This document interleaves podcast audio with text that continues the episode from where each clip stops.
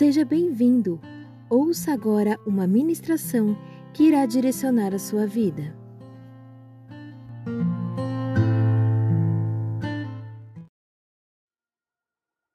Vocês abriram aí em, em 1 Samuel capítulo 3?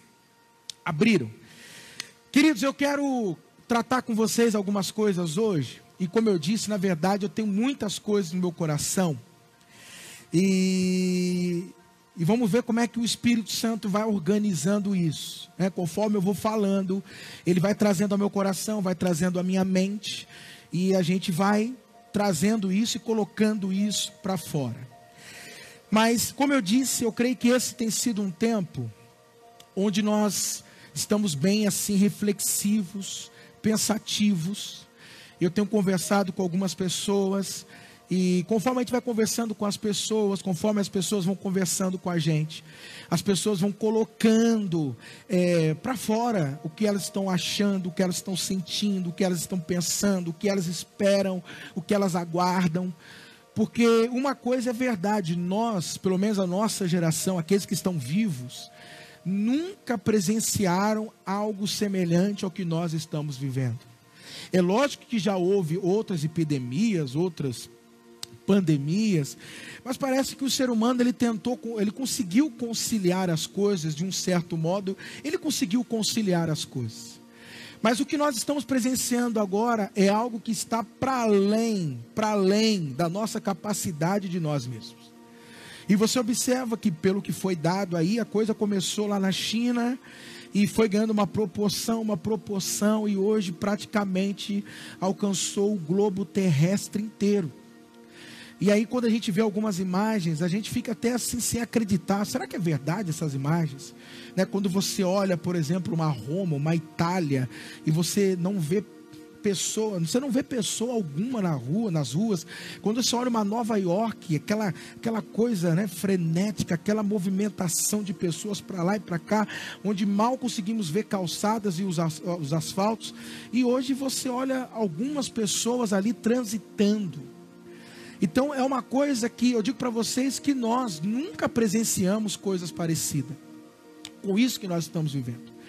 E, e, e, isso eu tenho certeza que tem mexido com muitas pessoas. Isso mexe com a gente. Isso mexe com cada um de nós. E ontem eu passei um dia assim, bem reflexivo, bem pensativo, conversando bastante com, com a esposa, conversando bastante com a mulher. E nós estávamos falando de algumas coisas, estávamos falando de alguns acontecimentos, comentando algumas coisas. E ontem, eu digo para você que eu tive assim uma impressão muito forte ontem sobre algo que eu quero tratar com você, que eu quero trazer para você. E, e esse algo, amados, é muito interessante. Por quê, pastor? Porque nós somos pessoas que comentamos sobre a volta de Jesus nós falamos sobre a volta de Jesus, nós mencionamos a volta de Jesus, nós cantamos, né? Nós cantamos, Maranata, ora vem, Senhor, vem Jesus, vem buscar tua noiva, vem, eu vejo, né, em cavalo branco, e ele vai vindo. A gente menciona todas aquelas frases, todas aquelas palavras que a Bíblia cita para nós sobre a volta de Cristo, sobre o retorno de Jesus. Muitos de nós chegamos até nos emocionar em alguns momentos e dizemos: Eu não vejo a hora de, de ver a face de Jesus, de ver o rosto de Jesus, de me encontrar com o meu amado. Sabe, eu não vejo a hora em alguns momentos. Quantas situações da sua vida você já passou? Você já passou e que você de repente nunca pensou em, se, em tirar a própria vida, mas você pediu a volta de Jesus. Jesus volta logo, retorna logo. E sabe o que é interessante, amados? Pensa comigo. Nós estamos diante de um acontecimento em que muitos de nós estamos orando para que as coisas melhorem, para que as coisas voltem à normalidade, para que as coisas passem logo, que a gente volte à nossa vida normal, que a gente volte à nossa rotina normal, que a gente volte, que nós voltemos, né, é, é, para nossas vidas que nós tínhamos. Mas deixa eu só fazer você pensar um pouquinho, ainda não é a palavra, mas só fazer você pensar um pouquinho. Você já pensou, de repente, e se as coisas não voltarem ao normal? Já pensou nisso? E se de repente as coisas não se normalizarem? E se de repente as coisas piorarem mais do que já estão?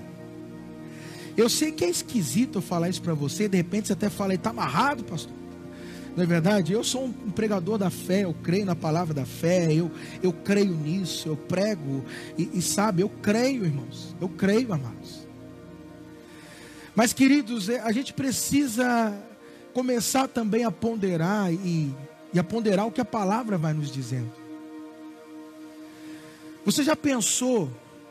Pensa só, só pensa um pouquinho, só um pouquinho. Mas você já pensou se de repente nós somos a geração da volta de Jesus? Pensa aí. E se eu e você, nós como igreja, nós agora, somos a geração da qual Jesus disse que aqueles acontecimentos, daquela geração que veria aqueles acontecimentos, aquela geração não passaria enquanto aqueles acontecimentos não terminassem. Por que, que eu digo isso? Porque de repente, amados, nós podemos estar, sabe como? Presta bem atenção no que eu vou falar para você. Alienados. Alienados ao que? A Deus. De repente nós não estamos acompanhando, estou dizendo só de repente, uma hipótese. Mas de repente nós não estamos acompanhando aquilo que Deus está fazendo e aquilo que Deus está para fazer. Logo, nós estamos alienados a Deus, não alinhados a Deus, mas sim alienados a Deus. E aí, sabe o que é estranho? A gente começa a pensar os nossos fundamentos. Né? Eu vejo mais do que nunca que é um tempo de repensar fundamentos, irmãos. Porque nós falamos, comentamos sobre Jesus e de repente parece que está agora aí, né? Sabe assim, batendo na trave, a coisa se aproximando.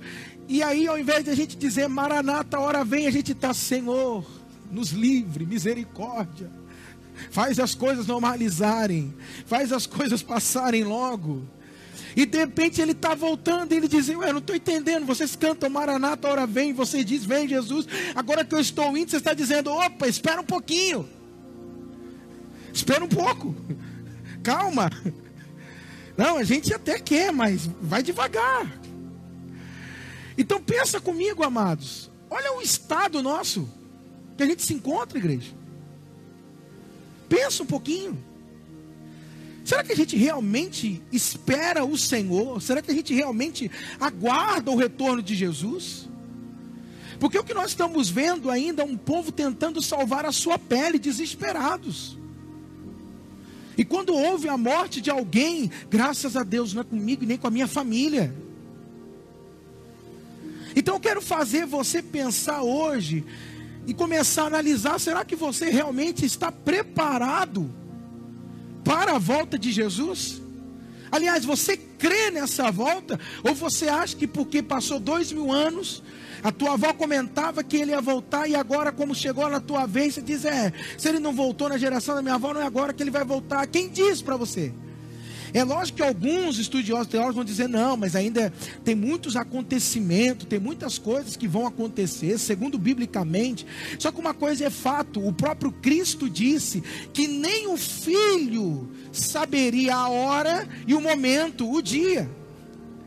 Então, por mais que a gente estude, por mais que a gente tenha conhecimento, por mais que a gente procure os sinais, meus amados, de fato nós não sabemos, sabe até por quê? Porque o próprio Cristo em Mateus 24 diz que aqueles dias, falando sobre os últimos dias, o tempo em que as coisas começariam, sabe, a se tornar mais caótico, mais difícil, ele diz que esses dias seriam abreviados. Porque ele diz que nem os escolhidos iriam suportar aqueles dias. Então ele abrevia por causa de quem? Dos escolhidos. Então é uma coisa, igreja, que, nossa, está sendo muito bom esse período, Porque de fato estamos repensando muita coisa. E eu creio que uma das coisas que nós precisamos repensar é como que está a nossa expectativa sobre a volta e o retorno dele. E se nós estamos vivendo com essa esperança, igreja. Presta atenção, amados. Essa é a nossa esperança. Sabe o que é esperança? Esperança é isso, o dia do Senhor o dia que ele voltar, o dia que ele retornar, isso é esperança. Isso é esperança. Esses dias têm sido dias que nós estamos repensando muitas coisas. E vamos falar a verdade.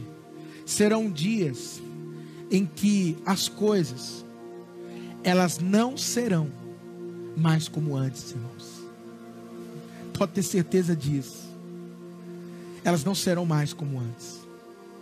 Tudo que estamos passando, ou vivenciando, ou experimentando nesses dias, pode ter certeza, está gerando muitas mudanças em nós. Nós vamos repensar tudo que nós estamos repensando. E aí, uma das coisas que me vem ao coração, ainda que não seja o dia da volta, mas que anuncie a volta, pode ser que o Senhor está nos despertando para que a gente mantenha a candeia cheia de azeite. Para que a gente seja uma igreja prudente que mantenha o óleo. Amém. Que mantenha o óleo. Por isso, amados, o que, que a gente observa? Que nesses tempos difíceis que nós estamos passando, é lógico que isso vai de grau em grau, dependendo de onde você vive, dependendo de como você vive, dependendo do seu recurso, dependendo da sua estrutura econômica, dependendo da localidade, depende de tudo, é lógico. Mas nós estamos vivendo um tempo que está pegando para todo mundo, né? Você vê que o que nós estamos passando é algo assim democrático mesmo. Mas o que, que a gente observa? Que nesses tempos difíceis, nós eu tenho visto isso e falo de mim também. Nós procuramos nos apegar e nos apoiar em alguma coisa que nos conforte e que nos console. É o que nós estamos vendo. Pessoas estão procurando de alguma forma, sabe, como se fosse como se nós tivéssemos sido lançados ao mar e nós estamos buscando os destroços né, do navio, os destroços de alguma forma, alguma coisa, para que a gente possa se apoiar e assim a gente sobreviver ao que nós estamos passando e vivenciando diante disso. E aí, sabe o que, que isso revela para nós? Eu estou falando para você mesmo que está me ouvindo. Isso ainda revela para nós as nossas inseguranças. Isso ainda revela para nós os nossos medos. Isso ainda revela para nós os sentimentos, ou como a nossa vida ainda se encontra, amados. Aí você diz, tá, pastor, mas eu, eu procuro me apegar à palavra. Amém. E glória a Deus por isso. Porque de fato é isso que nós temos que fazer mais do que nunca. Mas o que nós observamos ainda é que muitas pessoas, elas estão se apegando àquilo que elas querem ouvir da palavra, não aquilo que Deus quer tratar com elas. Há uma diferença, amados. Há uma diferença entre, presta bem atenção nisso, entre trabalhar a palavra e deixar com que a palavra trabalhe nos nossos corações, a palavra trabalhe em nossas vidas. Então o que, que nós observamos? que as pessoas estão tentando se apegar naquilo que elas querem ouvir, aquilo que lhes agrada, aquilo que, que conforta, que consola. E pastor, está errado isso, talvez você não está entendendo o que eu estou dizendo, mas você pode dizer assim, mas está errado isso. Não, não está errado. Mas isso só começa a mostrar para você que você estava num ambiente chamado igreja, mas você não estava vivendo uma vida profunda em Deus, profundidade nele. Porque esses tempos estão está revelando, amados, a superficialidade em que a igreja vive, em que muitos cristãos estão vivendo. Por isso eles precisam toda hora ouvir uma palavra: não, mas Deus está contigo, não praga nenhuma chegará à tua tenda, não, mas eu sou o Senhor que. Então a gente está precisando ouvir esse tipo de palavra, porque isso está revelando, na verdade, como se encontra o nosso estado interior, onde nós estamos apoiados. E por que, que eu te digo isso? Porque nesses tempos difíceis que nós estamos vivendo, na realidade, eu e você não era para estarmos ansiosos, não era para estar nervosos, não era para estar temerosos, era para nós estarmos pacificados, em paz, tranquilos. Era para era para sim, era para nós estarmos dessa maneira. Então, por mais que muitos estão ainda buscando, estão buscando o que querem ouvir. Porque no momento que eram para estar ouvindo, não ouviram. Essa é a questão. Na hora que eram para estar aqui, hoje uma irmã veio aqui conversando comigo e ela disse: É, pastor, nós precisamos vir para esse, esse lugar, para esse espaço e não se distrair e receber tudo que Deus quer ministrar nas nossas vidas. Independente do que Ele esteja tratando ou falando conosco, nós precisamos estar ali abertos e recebendo tudo. Agora, sabe o que é interessante? Olha que coisa, você quer vir para esse lugar, você quer ouvir uma palavra e você não está podendo. Olha que coisa. Que coisa, igreja. Sabe o que eu percebo? Quem sou eu, irmão, para falar isso? Poxa, eu sou aqui, quem sou eu? Mas eu, eu, eu vejo assim, que nós estamos, a gente está usando muito esse termo, desalinhados mesmo, desajustados. Sabe o que eu vejo? Eu vejo que nós estamos alienados a Deus. Sabe o que eu vejo? Que nós não estamos acompanhando a movimentação tudo que Deus está fazendo, tudo que Deus está movimentando, as coisas que Deus está colocando no seu devido lugar. Sabe por que eu te falo isso? Preste atenção nisso, por favor, preste atenção. Porque ainda que você diga, ou qualquer um possa dizer, eu não vou afirmar nada aqui, só vou afirmar uma coisa, mas ainda que você diga, pastor, o que nós estamos vivendo, isso que está acontecendo é o diabo. É o diabo. Tá, então quer dizer que os homens santos que estão morrendo, ou as mulheres santas que estão morrendo, é o diabo que está matando elas. É isso que está me afirmando. Então tá bom. É, ou você diga assim, é a maldade humana. É o pecado do, do, do, do, do ser humano. E o que está acontecendo é isso. Então quer dizer que então Deus ele não faz diferença entre o justo e os ímpios. É isso? Porque tem justos morrendo também aí.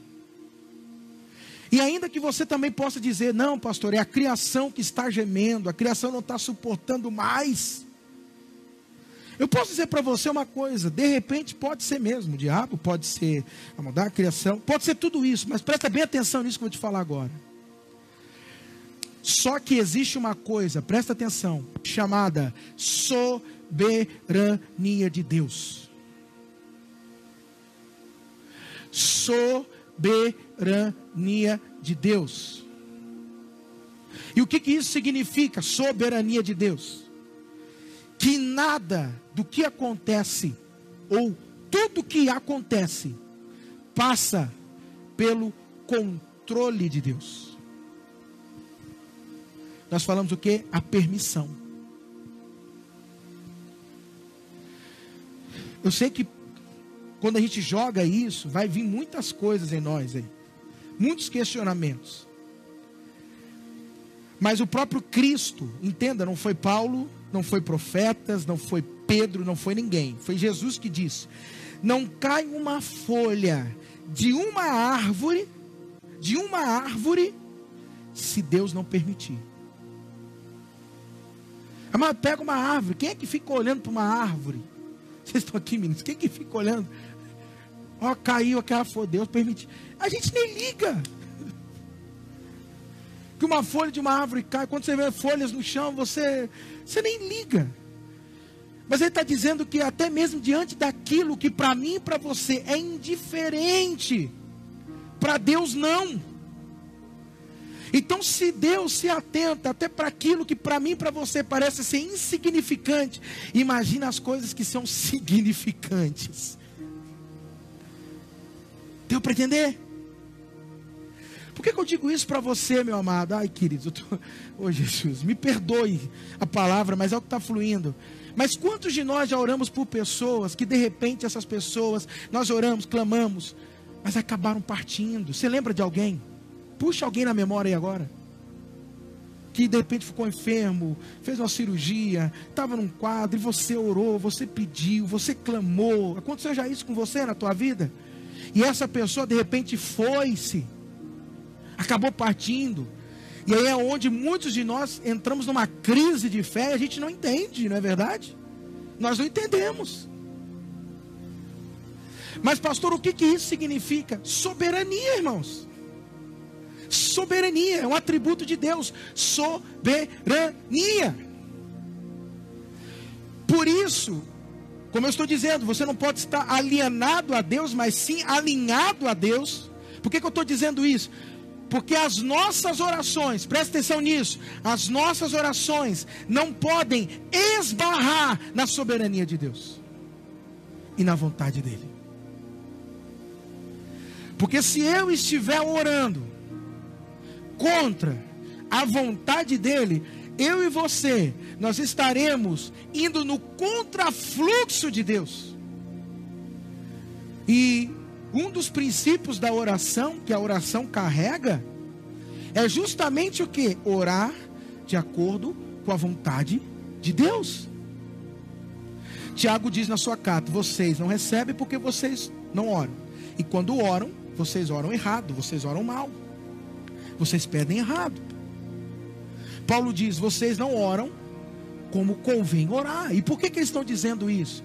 A resposta está na carta de João, quando ele diz que nós temos que orar segundo a vontade de Deus. Então, repito, as nossas orações não podem esbarrar na soberania de Deus. Porque senão nós estaremos indo no contrafluxo de Deus, você estará alienado a Deus. É isso. Agora, amados, é lógico que quando nós falamos de soberania, aí alguns vão dizer, ah, então quer dizer então que a gente vai fazer nada. Não. A soberania de Deus não isenta a responsabilidade humana. Vou repetir. A soberania de Deus não isenta a nossa responsabilidade. As consequências dos nossos atos não nos isenta disso. Jamais. Mas é importante nós entendermos a soberania para que a gente entenda que nada escapa das mãos e dos olhos dele. Por mais caótico que a coisa possa estar nas nossas vidas ou no mundo, nós precisamos entender que nada escapa, que nada foge das mãos dele, do controle dele. Então isso tem que gerar em mim e você o que? Paz paz, paz, paz. Tem que gerar isso, paz. Coração pacificado, mente pacificada, paz. É paz, amados. Nós precisamos entender sobre essa questão da soberania. Entender que Ele é Deus, Ele, Ele é onisciente, ou seja, Deus não é pego de surpresa. Você acha que Deus não sabia que tudo isso ia acontecer? Ou está acontecendo? Ele é onisciente. Amém? Ele também é onipotente. Ou seja, ele tem o poder. Amém? E ele é onipresente. Ou seja, ele está em todos os lugares, não é assim que a gente diz? E quando diz que ele está em todos os lugares, está dizendo o quê? Que ele está também no futuro. Nós nem chegamos no futuro, mas ele já está lá. Isso não, te traz assim um descanso? Fala a verdade. Fala a verdade. Isso não traz para você assim. Entender que o que nós passarmos, tudo está no controle dele. Ainda mais você que entregou a vida para ele. Amém. Você não entregou sua vida para ele. Você não disse, Tu és o Senhor da minha vida? Então, quando você diz que, que Ele é o Senhor, você está dizendo, Eu sou servo. E quando você diz que Ele é o Senhor, você está dizendo que Ele é o dono da sua vida. E que é Ele que vai ditando, governando a tua vida. Amém? Amém? Então o que, que nós precisamos, amados? Compreender o que? A soberania do Senhor. E sabe o que, eu percebo nesses dias? Não sei se, se você notou isso. Eu não sei. Mas isso é maravilhoso. Sabe por quê? Que de alguma forma, alguma coisa, Deus está trabalhando e provocando em nós. E sabe uma coisa que eu percebi em mim, e de repente você percebe você, é que neste mundo, irmãos, de fato, não há segurança alguma. E é isso que o Cristo tanto ensinou para a gente. É como minha esposa, acho que foi ontem que ela me falou, na sexta, não sei. Mas ela disse: Nós precisamos pregar mais do que nunca o reino para as pessoas, para que elas entendam que de fato esse mundo não há segurança alguma. E é engraçado que o próprio Cristo disse: Olha, não ajunte nada nessa terra, até porque, olha o que Cristo fala: Cristo, irmão, Jesus. Misericórdia, não é Paulo, que não é ninguém, é Jesus. E olha que Jesus fala: Não ajuntei, sabe por quê? Porque a ferrugem corrói. Olha o que ele fala ainda: O ladrão rouba. Jesus. E o que, que você está percebendo nesse momento? Que não há segurança. Nem as pessoas aqui até um tempo atrás, e muitos, de repente, que são aí do, do, do, do, do terceiro mundo, ou dos países subdesenvolvidos, tem desejo de ir para países, para países de primeiro mundo, Europa, Estados Unidos. Olha aí, meu amado, você está vendo como é que está a Itália hoje, você está vendo a Espanha, você está vendo agora os Estados Unidos. Onde a gente acha, não, ali é um lugar de qualidade de vida, temos uma economia estável. Olha agora como que se encontram as coisas. E isso demonstra cada dia mais para mim e para você que nesse mundo não há garantia nenhuma. Que nesse sistema, nessa era, em que o Deus desse século é quem está regendo, e esse Deus é o diabo, nós não temos garantia alguma. Ou seja, nós não temos o que esperar dessa existência. Não temos. E aí, presta atenção nisso, oh Jesus. Você e eu precisamos entender que nós somos seres eternos. Queridos, mais do que nunca, nós precisamos nos apegar a essas verdades espirituais. Aonde você precisa entender que quando Deus decide algo, Deus não está decidindo algo de um momento temporário. Deus não é temporário.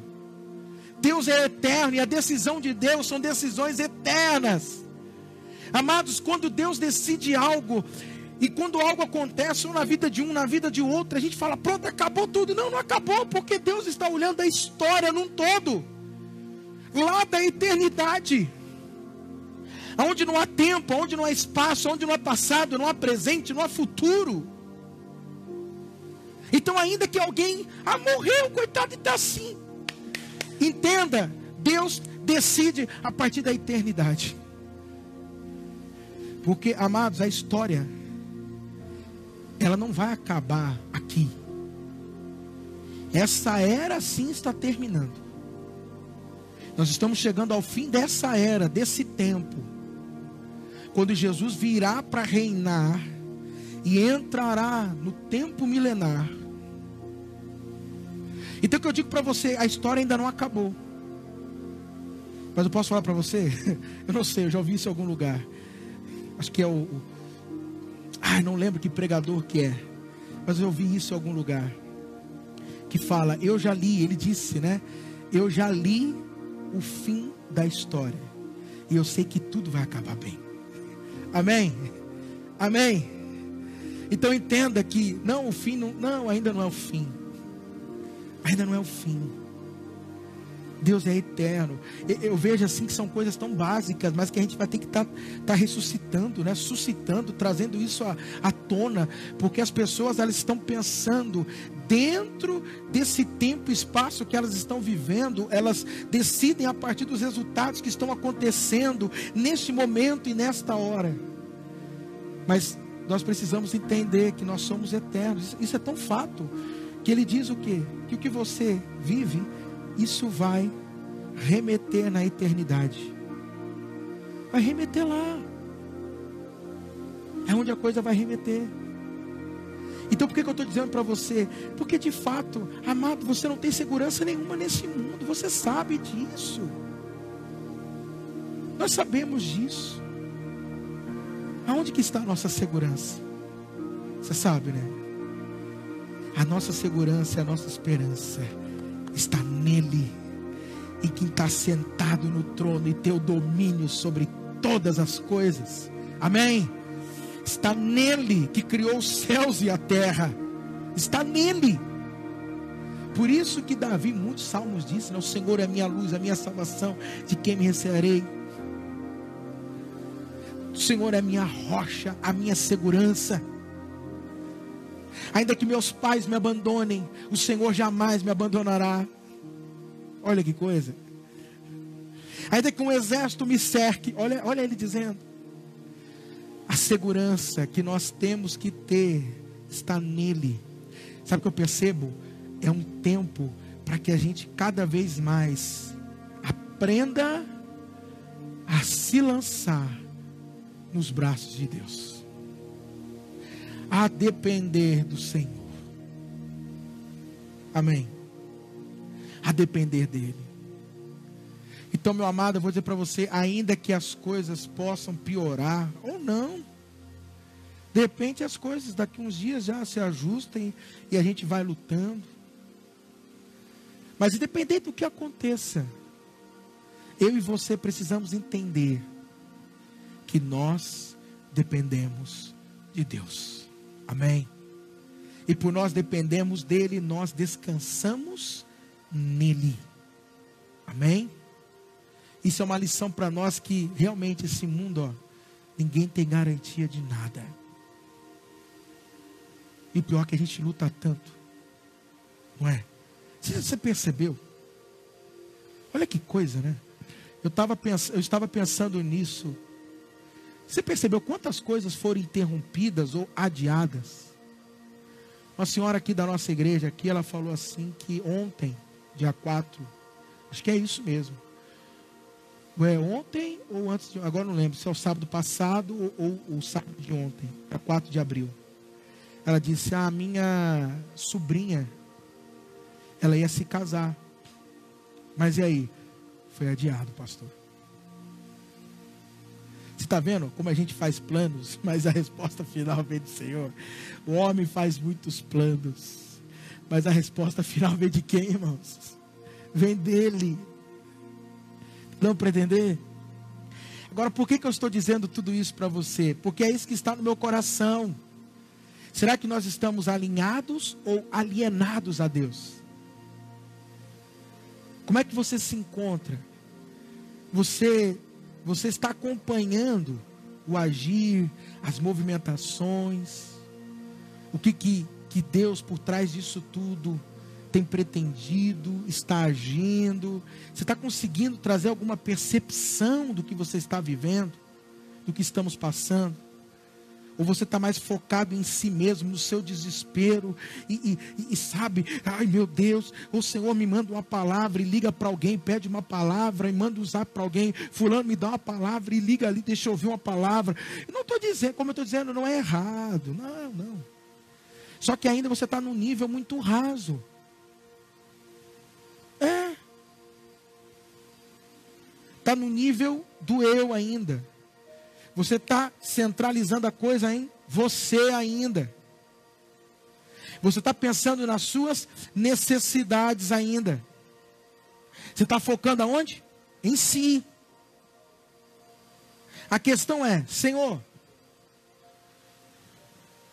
que, que o Senhor quer com tudo isso? Como eu posso ser um cooperador do Senhor no meio disso tudo? Como que a igreja, nós somos igreja, como que a igreja ela pode cooperar com esse agir, com a movimentação, ou como ela pode confrontar, como ela pode agir no meio disso, como que ela pode lidar com isso? Como que ela pode corresponder? qual é a resposta que nós podemos dar? Amados, eu percebo que nós temos uma ideia muito pequena sobre o que é ser igreja. Aliás, nós fomos ensinados que ser igreja é frequentar um lugar, sentar num banco, ouvir uma palavra, levantar umas as mãos, dar uns aleluia, cantar uns hinos e dar o dízimo oferta e volta para nossas casas e pronto, e vamos continuar nossas vidinhas. E não. E não é nada disso. A igreja é algo grandioso, é algo que o próprio. Você já pensou que é algo que Cristo projetou e planejou? Não, porque às vezes tem um pessoalzinho aí, uns desigrejados, que acham que não precisa, não, não precisa da igreja, não sei o quê. Mas tem noção que o próprio Cristo é que diz isso, não é Mateus, dizendo sobre esta pedra edificarei minha igreja? Eu não entendo. E ele diz que, e as portas do inferno não prevalecerão contra ela, dizendo que, vou dizer assim, o único ser que consegue avançar contra as linhas inimigas é a igreja. É o único ser que pode isso. Então eu não sei se você, não sei se você está entendendo o que eu estou passando para você aqui, mas eu peço que o Espírito te ilumine. Mas vou dizer para você, ser igreja é muito mais do que frequentar um lugar. E esse é o problema do Brasil. Nós ensinamos as pessoas a frequentarem lugares, mas não ensinamos as pessoas a serem igreja em qualquer lugar a ser discípulas de Jesus em qualquer ambiente. E esse é o grande problema. Então o que, que nós precisamos? Espera aí, como que a gente responde? Como a gente contribui? Eu estava lendo ontem, é, ontem, primeiras, é, primeiras Crônicas 21 e 2 Samuel capítulo 24, quando fala que é, Davi foi contar o povo em Samuel diz que Deus é que incitou Davi, em Crônicas diz que é Satanás que incitou Davi, mas de qualquer forma, é, Deus não se agradou daquilo, porque Davi achou que o poder dele estava na quantidade de homens que ele possuiria para batalhas. Ou seja, ele tirou os olhos dele para olhar para cá. Olha que coisa. E aí então chega o profeta o Gade, e fala para ele: é o seguinte, você tem três opções. Ou você cai na mão dos teus inimigos, eles vão perseguir vocês, ou você vai passar três meses de fome, ou então você vai escolher três dias de praga. Ai que coisa, irmãos. E aí Davi, Davi conhecia Deus. Davi diz: Eu prefiro cair na mão de Deus que é misericordioso do que cair na mão dos homens. Então a Bíblia fala que começou então aquelas pragas e cerca de 70 mil homens morreram. A questão é, Davi deu uma resposta para de alguma forma sanar aquela praga. Deu para entender? E ele foi buscar isso em Deus. Então Deus dá a direção para ele e mostra como que a coisa teria que ser feita. É isso que a gente tem que perceber como igreja. Só que isso não pode ser fruto do desespero. Entende? Não pode ser. Porque se a coisa for para um tempo determinado, nós temos que entender, tá? Se é para um tempo determinado, como é que a gente vai lidar no meio disso tudo? Como a gente responde no meio disso tudo? Como é que eu lidou com isso tudo? E aí o que eu quero que você entenda, agora já falei demais, pedir para você abrir em Samuel capítulo 3, amém? Se você não tiver aí, fica tranquilo, a gente vai acompanhando aqui. 1 Samuel capítulo 3. Sabe uma coisa muito interessante de Samuel? E eu falei isso para minha esposa porque eu escrevi uma mensagem em novembro do ano passado. E muitas coisas eu fui escrevendo ali. E no final daquilo que eu estava escrevendo, que vinha na minha mente, eu percebi uma coisa. Que Samuel, ele surgiu. Isso lá em novembro eu escrevi no meio de uma crise política e religiosa. E Samuel ele surge no meio disso. No meio disso. Olha que coisa. No meio de um momento de instabilidade, de caos, de desgoverno, ele surge no meio disso como uma resposta a tudo que vinha acontecendo naquele momento, na nação de Israel. Eu não sei, de repente Deus está levantando os seus Samuéis por aí. De repente Deus está levantando uma geração agora de Samuel. Que é essa geração que vai alinhar essas coisas. Que pode de repente organizar as coisas. Colocar as coisas no seu devido lugar, no meio de uma crise. Mas o que, que eu quero que que você entenda também no meio disso. Olha que coisa interessante que me veio também naqueles dias. Que Samuel surge num período de transição. Período de transição. Vou falar porque está vindo. Como assim? Se você pegar o livro de Juízes, tira ali o da Ruth rapidinho, emendar com o livro de Samuel, você vai perceber como é que Israel se encontrava. Israel vinha num, num momento conturbado dos juízes. Israel se encontra com Eli, os filhos de Eli, a casa de Eli. E Samuel surge no meio disso e faz uma transição. Qual é a transição? Aonde era o tempo dos juízes e ele leva Israel para um novo tempo que era o tempo da monarquia, o tempo do reino. Reino, não sei se você entende alguma coisa. Reino. E Samuel foi esse agente de transição. Ele foi esse agente. E é interessante porque juízes, quando você lê o livro de juízes, você vê que de tempos em tempos Deus levantava um libertador, e aquele libertador é, trazia uma certa organização a Israel, mas assim que ele morria, o povo se perdia. Não sei se você notou que no Brasil se levantou muitas pessoas assim. Muitas pessoas. De tempos em tempos, Deus levantava alguém, arregimentava muitas pessoas, multidão. Depois passava, levantavam outros. Só que agora parece que nós estamos entrando num outro período, saindo agora aqui de juízes e levando agora para um reino, mas é Samuel, só que Samuel assim, é um ser desconhecido até então. E Samuel é fruto de oração.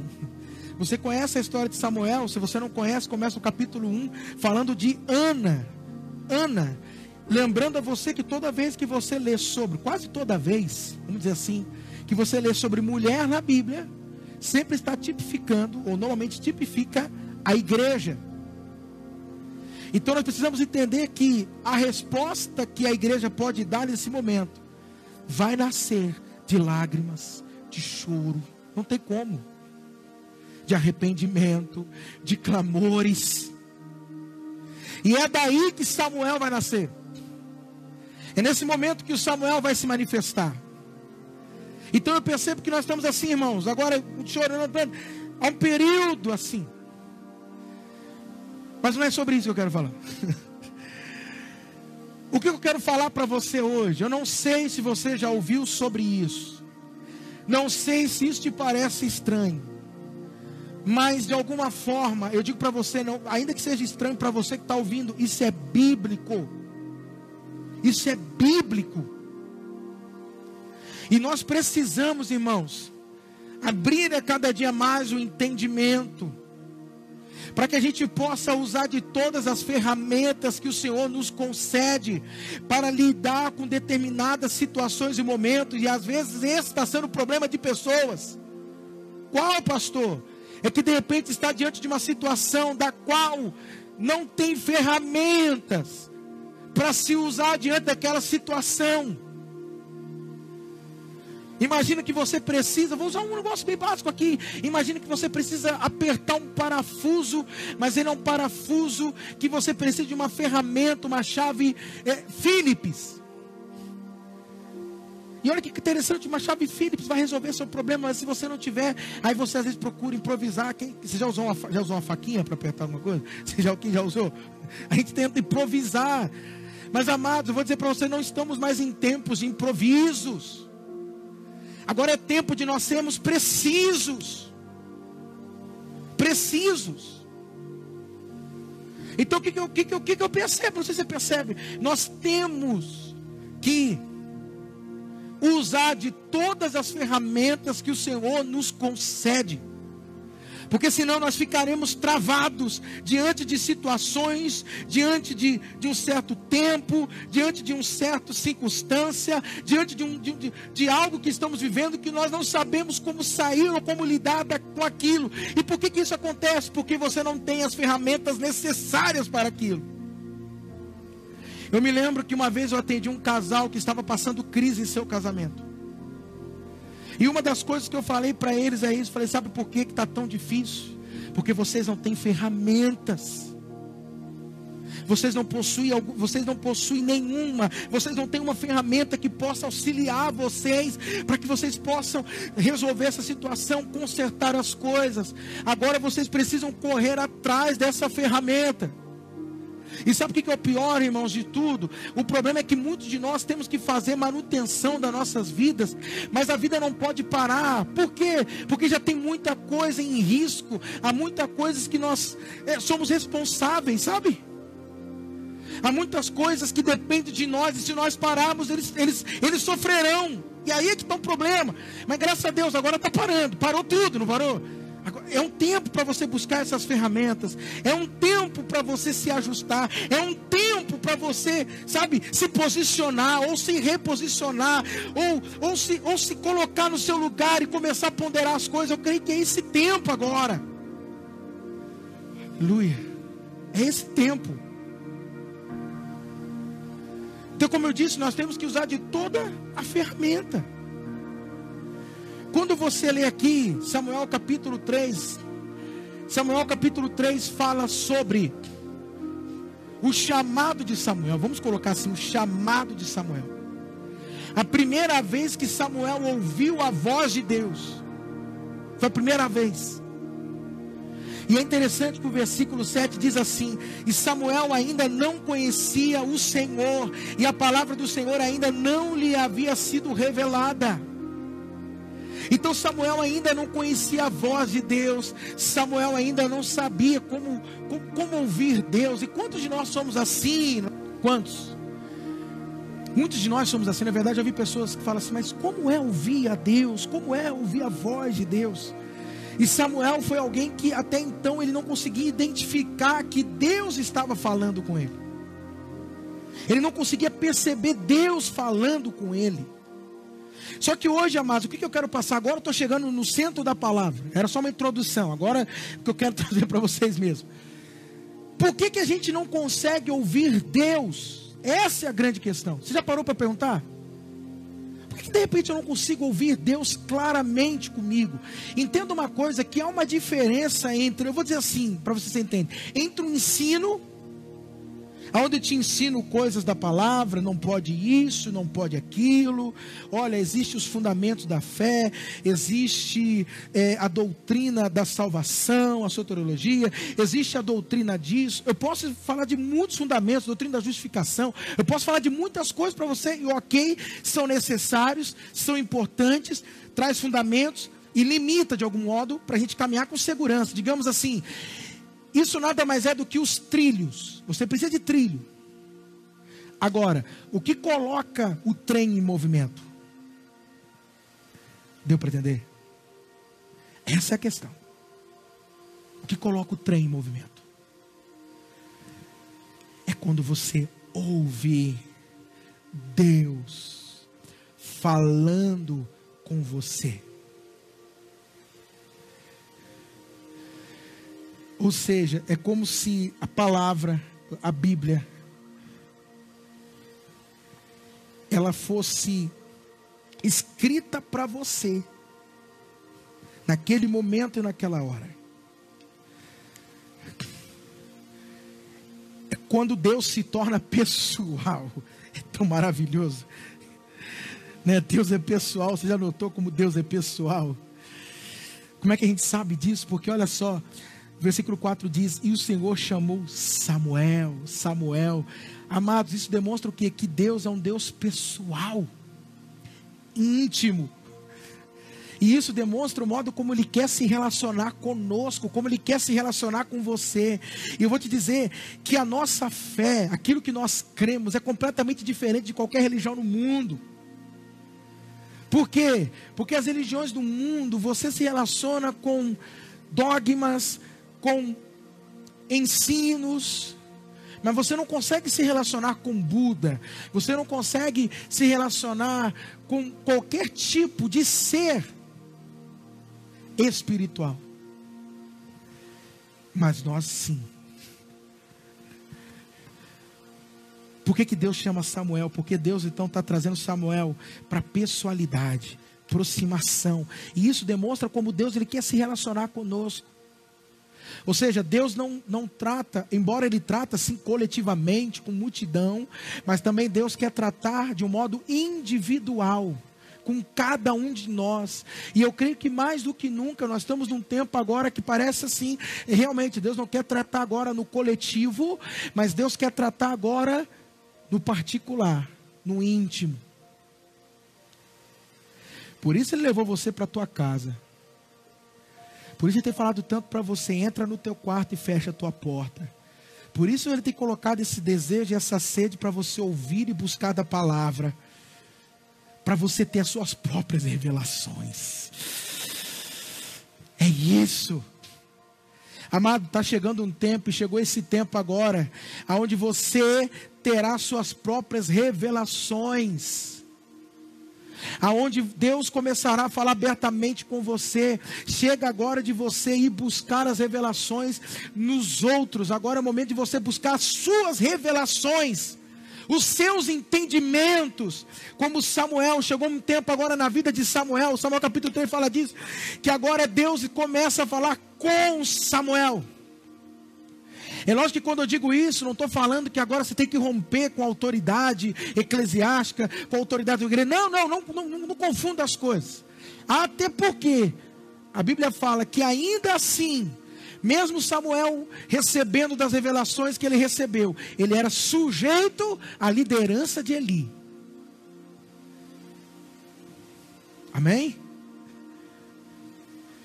Mas entenda que esse é esse tempo de você buscar agora, o seu momento, as revelações, o que Deus tem para tratar com você. E Deus ele chama você agora pelo seu nome. Ele te chama agora pelo seu nome, ele está te chamando pelo seu nome porque para trazer a proximidade, pessoalidade. Aleluia. Aleluia. É isso que ele deseja. Mas será que nós não estamos percebendo isso? Por que, que nós, de repente, não estamos conseguindo ouvir a Deus? E aí eu quero que você entenda uma coisa. Não sei se você já ouviu isso, mas se não ouvir, não se assuste, porque é Bíblia. A igreja, mais do que nunca, nesses últimos dias, ela precisa ser profética. Vou repetir: a igreja precisa ser profética. Sabe por quê, amados? Porque quando você lê os sermões proféticos, vamos dizer, o sermão profético de Jesus, de Mateus 24, a gente fica assim, aterrorizados. Meu Deus, estamos vivendo ou não estamos vivendo? E aí, e agora? Isso demonstra se a gente está alinhadinho ou está alienadinho. Às vezes está muito alinhadinho com, esse, com essa era, mas está muito alienadinho a Deus. Sabe de tudo que acontece nessa era. Lança. Já saiu Netflix, já está sabendo. Rapaz, isso é uma série. Está muito alinhadinho com esse, com esse mundo. Mas e lá? O eterno. Então, sabe o que a gente precisa? Ser proféticos. E eu já vou te explicar o que é ser profético. Mas entenda que o profético faz parte da nova aliança, não se extinguiu na antiga aliança ou no Antigo Testamento. Não se extinguiu com a vinda de João Batista, não. É lógico que ela ganha agora um, digamos assim, um upgrade. Até porque nós não precisamos de profetas, porque o Espírito habita em cada um de nós e ele testifica aos nossos corações. Mas fato é que há um propósito do Espírito ser derramado sobre toda a carne. Você lembra disso? Em Joel capítulo 2 diz o que? E derramarei do meu espírito sobre toda a carne. Qual era o propósito de derramar? Para todo mundo ficar assim, labalaba, cantarei, balabá? É para isso? Não. Para que os vossos filhos e filhas profetizem, e os vossos velhos tenham sonhos, e os vossos jovens tenham visões. Ele está dizendo que a vinda do Espírito seria para potencializar e tornar uma igreja uma igreja profética. É isso que ele está falando para nós. Agora, o que, que acontece? O problema é que quando a gente fala de profético, profético é uma palavra muito banalizada nos dias de hoje.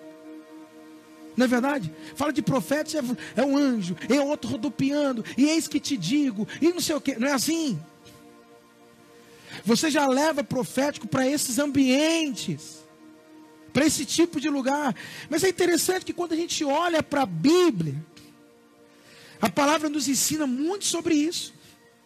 Paulo, em 1 Coríntios, capítulo 12 e 14, mas principalmente o 14, ele foca no que? No dom da profecia, ele foca no que? No profético, para ensinar a igreja a viver isso. E o que, que é o profético? Nada mais é do que nós estamos o que? Conectados, ligados, alinhados a Deus. Porque, meu amado, não sei se você sabe, mas Deus não está lá sentado no trono dele assim, sabe? E, e batendo papo com, e aí, meu filho, como é que você está? Você está bem, Cristo? Miguel, tudo bem? Traz um café. Não, Deus não está assim. Simplesmente sentado no trono. Não, Deus está colocando o plano dele em prática o plano dele em movimento. Deus tem um objetivo, Deus tem um propósito e Deus está trabalhando para isso. Fato é aquele que você está aqui me ouvindo, que eu estou aqui pregando. Existe o, o, em 2017, amados, eu, eu ouvi uma mensagem do missionário, até está no meu canal, em que o missionário R. Soares ele fala sobre, ele falando sobre a história de João Batista, mas não de João Batista, dos pais de João Batista. E ali ele, ele desenha. E ele fala que existe um plano divino. Mas como que cada um de nós contribui para esse plano divino ser executado? Ou seja, cada um de nós, esse que mais ou menos que ele explica, temos um propósito que Deus colocou nas nossas vidas. Para o quê? Para que o plano de Deus seja executado. Amém? Então o que, que nós precisamos? Entender o que é isso. Como está alinhado ao que Deus está tratando, ao que Deus está falando. Como eu disse, Deus não está paradinho lá, não. Não. Está não, pastor? Não, está não. Deus está em movimento. Deus está executando o plano dele. Amém? Como eu disse, ele não perdeu o controle. ele não perdeu o controle. Ele está lá Olha, sabe por que você está desesperado ou eu estou desesperado? Porque a gente não está alinhado a Deus. Amém? Porque se você tivesse alinhado a Deus, se você pudesse ver a face de Deus agora, você ia ver a face dele tão tranquila, tão em paz. Acho que é isso que está faltando para mim, para você ver a face dele. Porque o dia que ele te demonstrar um ar de desespero na face dele, aí você pode desesperar. Mas se ele não demonstra nada disso, então, meu amado, fique em paz. Porque pode ter certeza, Deus está com a face tão serena, tão em paz, tranquilo. Eu creio que a maior representatividade disso é Jesus lá no barco, dormindo, descansando. É interessante, aquele barco mostra assim estrutura humana, uma estrutura e mostra como que Jesus se encontra dentro daquela estrutura, enquanto os discípulos estavam dentro da mesma estrutura. Mas olha que interessante. Os discípulos estavam desesperados. Ambos na mesma estrutura. Mas como que Jesus estava? Dormindo, em paz, sereno. Eu entendo que se nós estamos no meio de uma tempestade, e Jesus estivesse nessa tempestade, você olhar para ele, ele ia estar ali, calmo, sereno e tranquilo. Como canta minha esposa, calmo, sereno e tranquilo. Você estaria assim. Amém. Queridos, o que, que nos impede de ouvir a Deus? E aí você precisa entender, sabe o que é profético? Muitos às vezes, como eu disse, acham que é aquele negócio alvoroço para lá, nada não.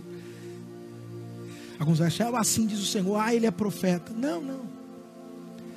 Se você quer ser uma pessoa, se você tem o Espírito Santo, e você quer viver a promessa de Joel, capítulo 2, o que, que primeiro você precisa entender?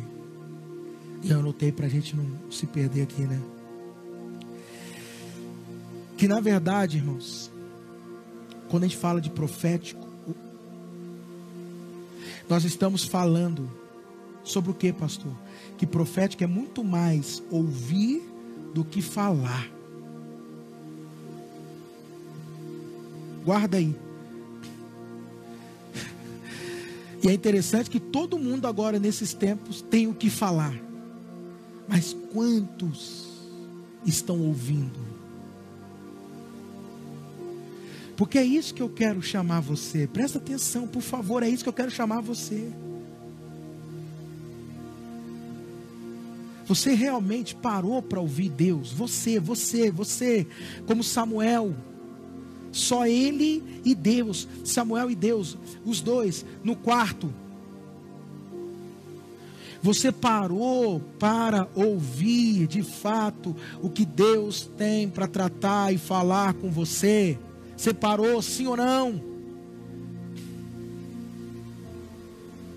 Hein? Ou você está ouvindo as muitas vozes, ou você está ouvindo os burburinhos. Não, porque fulano disse aquilo, fulano. Irmão, não aguento mais recebendo o zap, profecia disso e profecia daquilo. Não, que fulano profetizou que agora Deus está passeando na terra e ai, pelo amor de Deus. A questão é o que Deus tem tratado com você, o que Deus falou para você, o que você tem ouvido dele. Entenda isso. Profético tem muito mais a ver com ouvir do que falar. Porque profetas eram pessoas que falavam pouco, mas quando falavam eram precisos naquilo que falavam e falavam o necessário. Lembra de Isaías, quando Isaías veio falar com Ezequias? Arruma a tua casa. Lembra, lembra, lembra? Traz a palavra e certamente morrerei. O que, que Isaías fez? Virou as costas saiu andando. Não deu nem tempo, não deu nem tempo de Ezequias argumentar e falar: a palavra é essa. É o seguinte: Arruma a tua casa, porque certamente morrerás e não viverá. E virou as coisas andando. Por quê, irmãos? Eles só falam o que é necessário, o que é preciso. Então, sabe por que, que a gente não fala o que é necessário, o que é preciso? É. Porque nós não estamos ouvindo a Deus, é simples. Aí nós queremos, de alguma forma, tentar ocupar um vazio porque não ouvimos a Deus, nós ficamos, não, mas é isso, é aquilo, e você viu tal coisa, que não sei o que, é ou não é verdade? Hein? Então guarda aí, a igreja precisa ser profética? Precisa. Mas o que, que ela precisa? Ouvir a Deus. Ser profética é o quê? Ouvir Deus. Pastor, mas eu pensava que era isso aqui. Não, não. A palavra ensina isso. Ouvir a Deus. Ouvir a Deus. É lógico que antes Samuel existiu vários, existiam alguns profetas. Mas o que é interessante é que Israel começa de fato a estabelecer, olha, o profético começou aqui, a partir de Samuel. Só se lê em Atos. Os apóstolos falam muito isso, de Samuel, Samuel e os profetas. Porque é a partir de Samuel que institui a escola de profetas, ou a escola profética. Então o que, que nós percebemos, irmãos? Que nós precisamos o quê? Começarmos, ser a geração de Samuel que vai vir agora, Essa é uma geração que precisa o quê? Ouvir a Deus.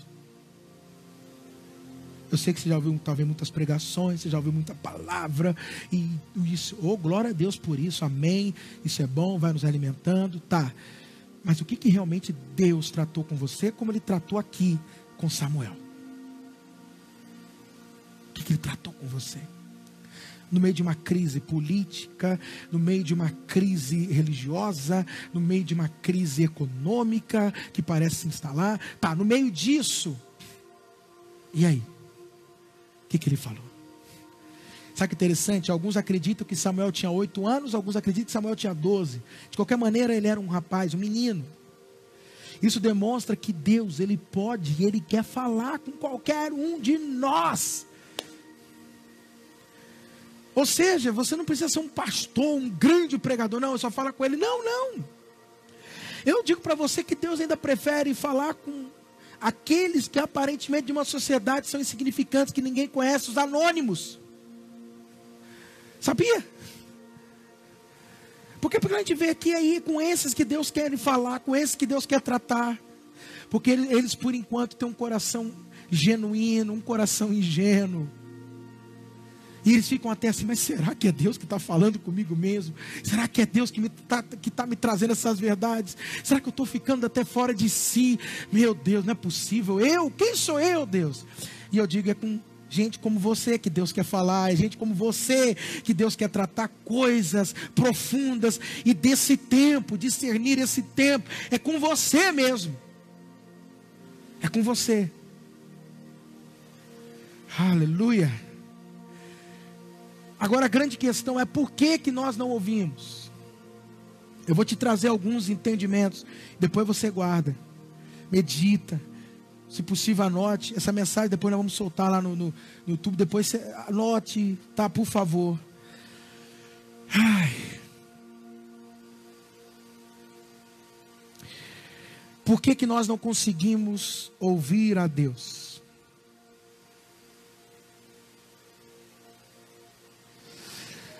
Primeiro, porque nós ainda estamos procurando palavras para atender aquilo que nós queremos ouvir. Esse é um dos motivos porque a gente não consegue ouvir Deus, claramente. Ou seja, eu ainda estou selecionando. Sabe quando você seleciona? Não, isso eu quero, isso eu não quero.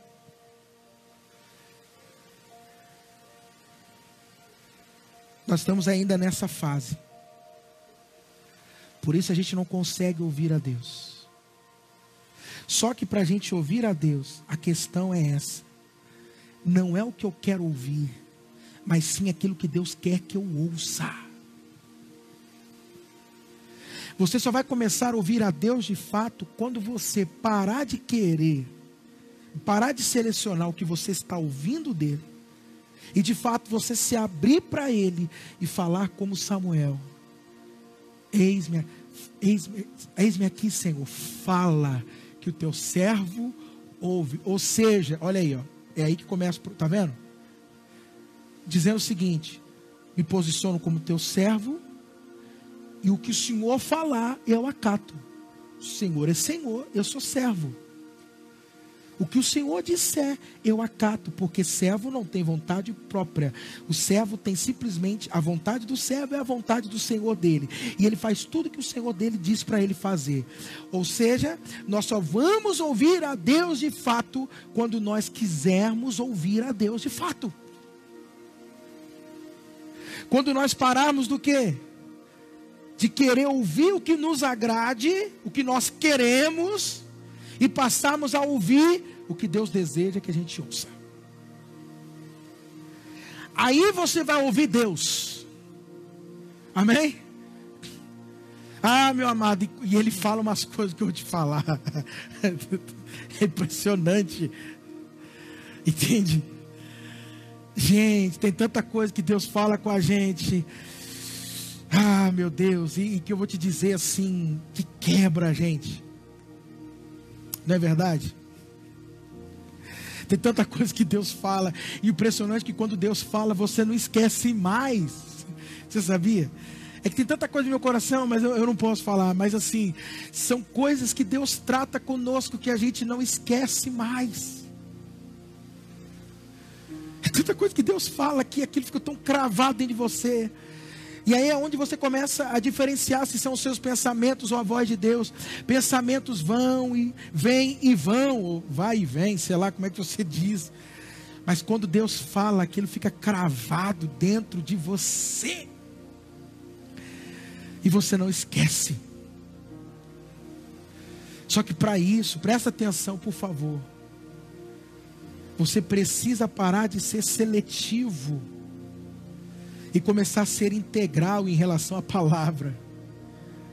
Fala, teu servo ouve. Estou preparado. E esse que é o grande problema nosso. Esse é um problema, sei lá, mas a grande questão é essa. É que a gente pede para Deus falar conosco. Mas a questão é, você está preparado para ouvir o que Deus tem para falar com você? Você está preparado para ouvir o que Deus tem para dizer? Você já perguntou para Ele sobre esse tempo que nós estamos vivendo, esses tempos? Você está preparado para ouvir? E se Ele começar a dizer coisas ao seu coração e você.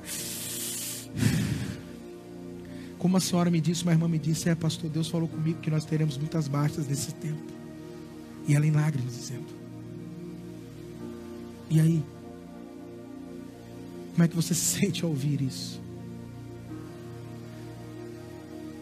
Entende, irmãos? Então vou repetir mais uma vez. Sabe quando você vai começar a ouvir Deus? Quando você parar de querer ouvir o que você quer, para passar a ouvir o que Deus quer que você ouça. Aí você vai começar a ouvir. Aí você vai começar a se tornar profético. Amém? Porque tem muita coisa que Deus vai falar no teu coração, que é só para o teu coração e mais nada. Não é para você falar para ninguém. É o que Ele tratou com você. Puxa vida. Tem tanta coisa que Deus trata, mas a gente não pode comunicar, não pode falar. Às vezes não é o tempo de dizer tal coisa, às vezes não é o momento de falar tal coisa. Lembra quando Jesus disse para os discípulos: Ah, ainda tem muitas coisas que eu gostaria de falar para vocês, mas não entendereis agora. Dizendo assim: Eu vou falar com vocês, mas não agora. Não é o momento, vocês não vão suportar. Então tem coisa que Deus vai falar no teu coração e você. Meu Deus. É. Está preparado para isso? Você quer ouvir Deus? Mas é maravilhoso quando Ele fala. Oh, fala com a gente. Portanto, o que, que eu quero que você entenda nesse momento? Que nós precisamos de uma igreja que tenha os ouvidos atentos como Samuel teve. Que a gente esteja atento a tudo que Deus quer tratar conosco, a tudo que Deus quer falar aos nossos corações, ao que Deus tem transmitido para cada um de nós. E tudo vai começar nesse ponto, quando nós nos abrimos e dissemos: Eis-me aqui, fala que o teu servo ouve. Será que você pode dizer isso aí na tua casa? Você pode repetir, fala, fala para ele, fala assim, Senhor, fala. Fala que eu sou sua serva, eu sou seu servo. Fala, fala comigo. Fala que o teu servo ouve, fala que a tua serva ouve. Amém. Glória a Deus. Então é isso que eu quero tratar com vocês. Se eu continuar falando aqui, eu já estrago. E aí eu percebo que o fluxo para por aqui, amém? Interrompe aqui. Mas eu gostaria que você lesse 1 Samuel capítulo 3. E de repente ele pode tratar algumas coisas com você. Mas o que é interessante é que no versículo 11, quando Deus fala com Samuel, ele fala assim: Então o Senhor disse a Samuel: Estou a ponto de fazer algo em Israel que fará tinir os ouvidos de todo aquele que souber. Amém? Então observa que Samuel, ao ouvir Deus, ele compreendeu qual seria a próxima movimentação de Deus. O que, que Deus estava pretendendo fazer ou o que Deus iria fazer. Por isso que nós precisamos mais do que nunca pessoas que estejam o quê? com os ouvidos abertos. Para que eu e você possamos estar o quê? Alinhados e não desalinhados. Sabe quando que você começa a ser uma pessoa? Sabe quando que você começa a se desviar? Porque a gente acha que o desviado é aquele que está lá fora. Não, não, não, não, não. O desviado é aquele que deixou de ouvir a Deus. E quando você deixa de ouvir a Deus, você se torna uma pessoa desalinhada, uma pessoa que se encontra fora do propósito, ou daquilo que Deus está fazendo. Você não acompanha o que Deus está fazendo. Aí você se torna uma pessoa fora do tempo. Fora do tempo. Começou um outro tempo, Deus adota um novo modo, mas você permanece no tempo ou na estação antiga, adotando ainda os modos e os modelos antigos. Tudo porque você não ouviu a Deus. Só vou dizer isso: Deus quer falar com você, Deus quer tratar com você. Então ouça a Deus para que você não seja alguém desajustado ou alienado de Deus, mas que você esteja alinhado entendendo tudo que está acontecendo e fluindo com Ele, compreendendo as movimentações, compreendendo o que Deus quer fazer, o que Deus está fazendo, e é isso que Deus deseja da igreja dele, uma igreja profética. E ser profético é isso, é só isso, pastor, é só isso. Está alinhadinho, está acompanhando a movimentação de Deus. Será que nós estamos preparados para ouvir o que Deus disse? Olha, o que eu vou fazer irá fazer os ouvidos tinirem. Você está preparado para ouvir Deus? Então que Deus possa falar com você. Amém. Feche os seus olhos. Senhor, muito obrigado pela Sua palavra. E meu Deus, hoje nós tratamos sobre algo que eu fiquei, o Senhor sabe, durante o dia em oração, pedindo para o Senhor, me dê uma palavra, me dirija, me fale. Mas o Senhor, Deus, eu creio que tratou com cada um de nós e despertando a gente para podermos ouvir a tua voz. Eu creio que despertando a tua igreja para que ela possa ser uma igreja que aprenda, como diz Paulo em 1 Coríntios capítulo 14, o que é profetizar. Uma igreja que tenha visões, uma igreja que tenha sonhos, igreja que receba palavras proféticas mas não coisas banais, como a gente tem ouvido tanto, não, mas algo preciso, algo certeiro. É, meu Pai. Então, Deus, nesse momento, acalme as vozes. Ah, quantas vozes você tem aí? Quantas vozes, quantas coisas na tua cabeça. E de repente você não consegue identificar a voz de Deus. Deus está falando com você e você está achando que é Eli que está falando com você. Você está achando que é Eli falando, não é. É Ele que está tratando com você. E de repente você acha que tá, você precisa buscar respaldo em alguém. Não, meu amor. Você, não, eu preciso confirmar. Será que é Deus? É Deus. É o Senhor trazendo coisas no seu coração. Deus, eu peço que os ouvidos sejam abertos Efatá.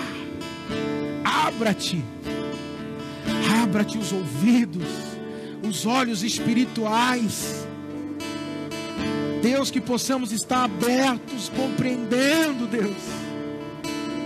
Em nome de Jesus, nós precisamos mais do que nunca uma igreja alinhada aos teus propósitos, alinhada aos teu, ao teu plano uma igreja que acompanhe o mover do teu espírito. Em o nome de Jesus. Pai, muito obrigado, Jesus. Ative essa igreja. Ative os ouvidos dessa igreja, em nome de Jesus. Ative o ouvido dessa pessoa que me ouve agora, em nome de Jesus.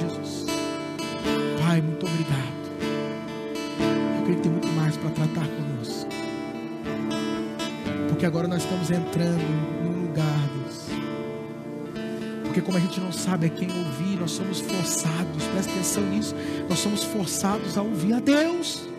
É.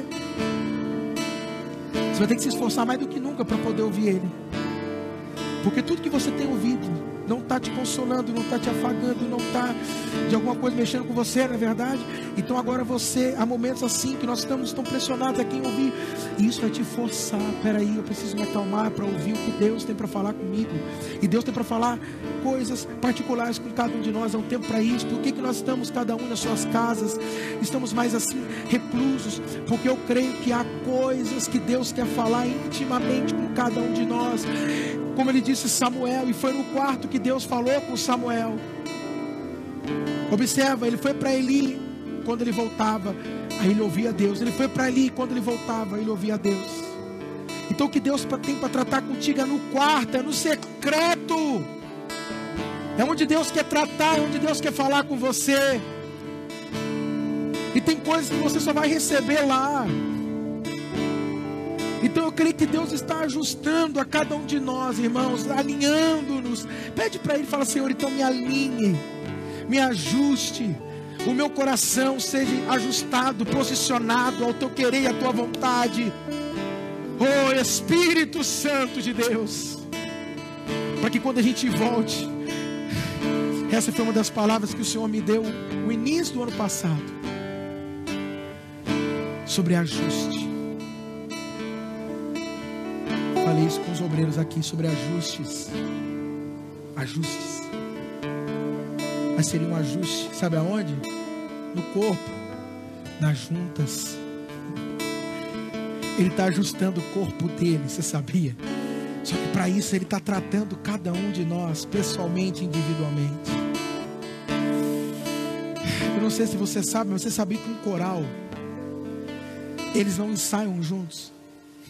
Você sabia disso? O pessoal que é tenor vai para um lugar e ensaia. O contralto vai para um lugar e sai. O contrabaixo vai para um lugar e sai. Sabia disso? Mas quando eles se juntam, eles estão tão ajustados que ao cantarem, eles criam uma harmonia maravilhosa.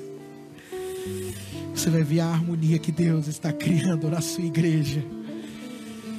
Ah, meu amado, que Deus está criando.